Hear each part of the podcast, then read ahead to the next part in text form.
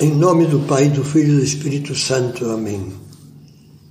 Vinde, Espírito Santo, enchei os corações dos vossos fiéis e acendei neles o fogo do vosso amor. Enviei o vosso Espírito e tudo será criado e renovareis a face da terra. Continuamos com as nossas meditações sobre a construção da paz familiar. Muitos sem nem se aperceberem disso, fazem dos outros e concretamente das pessoas da família como um espelho de si mesmos. Encaram o marido, a mulher, os filhos como espelhos em que gostariam de ver-se refletidos. Sempre lhes agradaria contemplar neles os seus gostos, os seus desejos, os seus sonhos. Os outros são estimados como projeção de si mesmo. É preciso virar 180 graus esse espelho. É preciso abrir o coração e fazer o que, com uma expressão feliz, Gustavo Corsão chamava a descoberta do outro.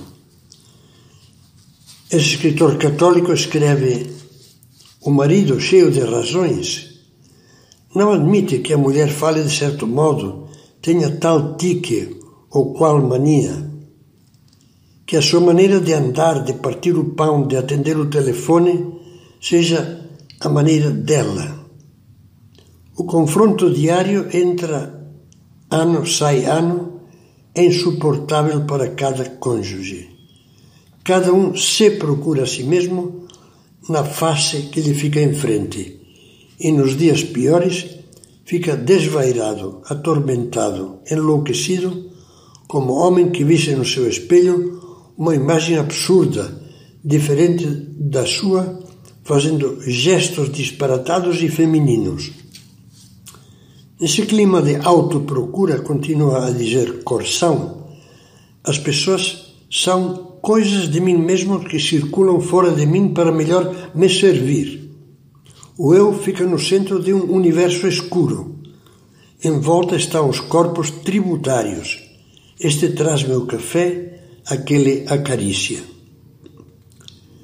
Para quebrar esse curto-circuito perverso, é necessário fazer a descoberta do outro. A descoberta de que o marido, a mulher, os filhos são o outro, que deve ser compreendido e amado por si mesmo. A caridade cristã leva então a ver os outros membros da família como o próximo, esse que amaremos como a nós mesmos. Vivemos esbarrando no próximo, diz Corsão, porque não nos ocorre, na espessura da nossa escuridão, que ele tenha direito à objetividade, que ele seja o outro. Sim, realmente, como custa entender que o cônjuge, o filho, a filha, ou os pais, em relação aos filhos, sejam eles. No, no, no entanto, compreensivo é o primeiro passo do entendimento, da paz, do amor.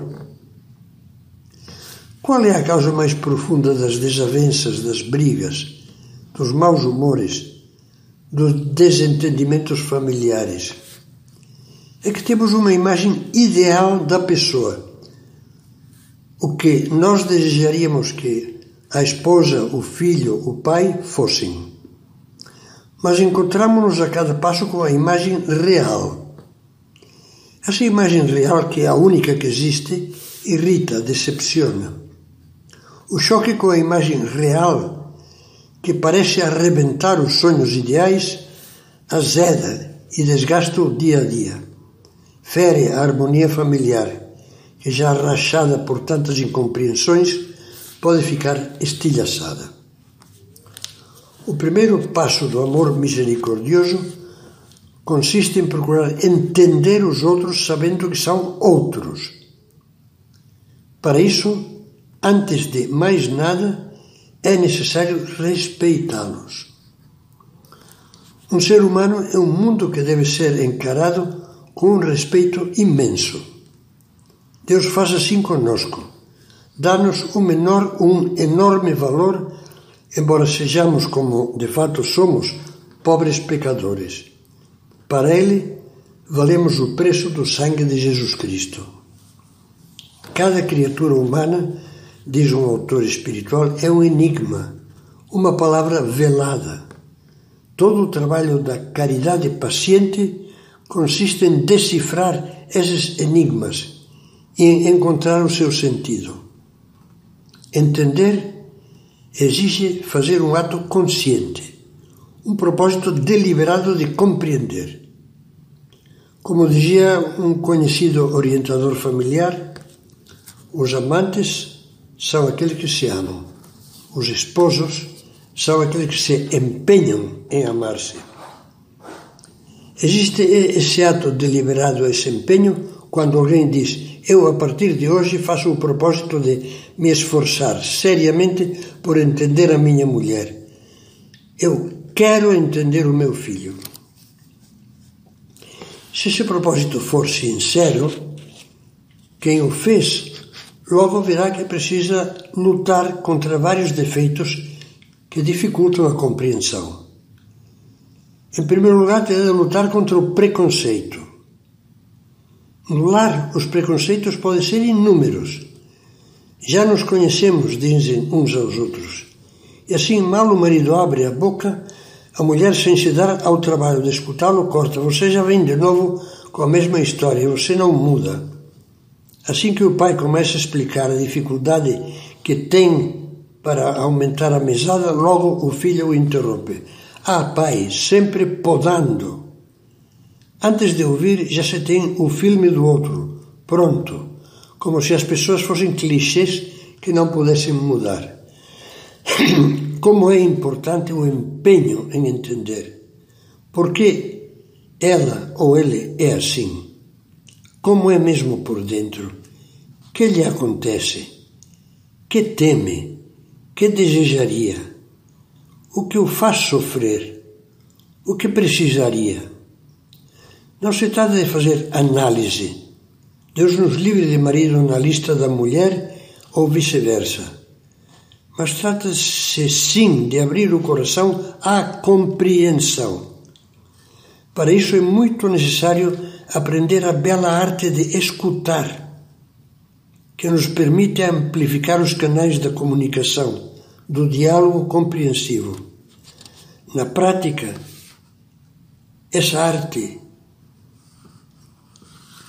não é praticada por aquele matrimônio ou aquele marido que chegando em casa com o ar cansado desaba na poltrona. A mulher está ansiosa por falar-lhe e ele abanando a cabeça como quem faz uma grande concessão a um ser inferior lhe diz vai, fala. Ela desabafa enquanto ele olha para o infinito com a inexpressividade de um peixe. Já acabou? pergunta ele e recolhe-se para forçar o celular. Pelo contrário, pratica a arte de escutar aquele que deixa o outro falar. Aquele que o escuta com atenção até que termine. Aquele que evita acusações ou desqualificações. Não se serve jamais de expressões do tipo já sei, não precisa me dizer. Toma cuidado com as interpretações erradas de palavras, frases, gestos ou atitudes. Sabe pedir amavelmente esclarecimentos. Está atento ao assunto da conversa sem pular abruptamente para outro. Evita expressões cortantes, como isso não admito, eu não aguento esse modo de falar, você não muda, etc. Só o respeito, sem preconceitos nem precipitações, pode levar a entender o outro. E quando a compreensão vai crescendo, deixa-se de dizer ele deveria ser assim, ela deveria ser assim. E passa-se a dizer ele, ela é assim. Portanto, o que é que eu devo fazer? Então, como disse São João Paulo II, a nossa misericórdia reavalia, promove e tira o bem de todas as formas do mal, quer dizer, dos defeitos, das limitações, das más disposições dos outros. É uma verdade comprovada que quando procuramos compreender uma pessoa, facilmente descobrimos qual é a nossa atitude, a palavra, o silêncio, a atenção, o gesto que mais poderia ajudar, que poderia fazer-lhe maior bem. Nisto consiste a bondade de que fala São Paulo nesse texto que estamos começando a meditar. Quando cada membro da família se esforça por entender os outros, todos acabam entendendo-se cada vez mais e assim garantem a paz.